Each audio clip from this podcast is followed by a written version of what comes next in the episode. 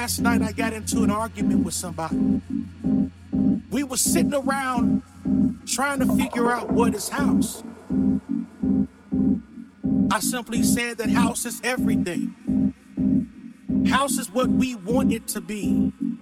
It's not a specific sound. House is what makes us feel good. That's why we call it the house nation. You see, everybody is encompassed under this one movement.